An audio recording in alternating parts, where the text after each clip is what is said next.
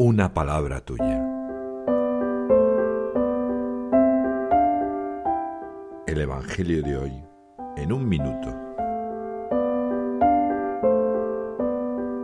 Marcos, en el capítulo 9, en los versículos del 38 al 40, narra el momento en que Juan pregunta al Señor, Maestro, hemos visto a uno que echaba demonios en tu nombre y se lo hemos querido impedir, porque no viene con nosotros.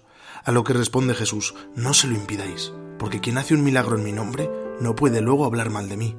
El que no está contra nosotros está a favor nuestro. Este Evangelio es claro y sencillo. Me recuerda que Jesús defiende el bien sin peros ni excusas, que Dios nos ha regalado la catolicidad, la universalidad. ¿Me dejo corregir por los demás y por Jesús, como se deja Juan?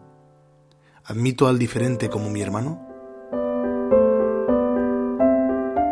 Marcos nos recuerda lo fácil que es para nosotros ver pegas cuando otro hace algo y buscar excusas cuando lo hago yo. Pidamos a María la humildad a la que hemos sido llamados.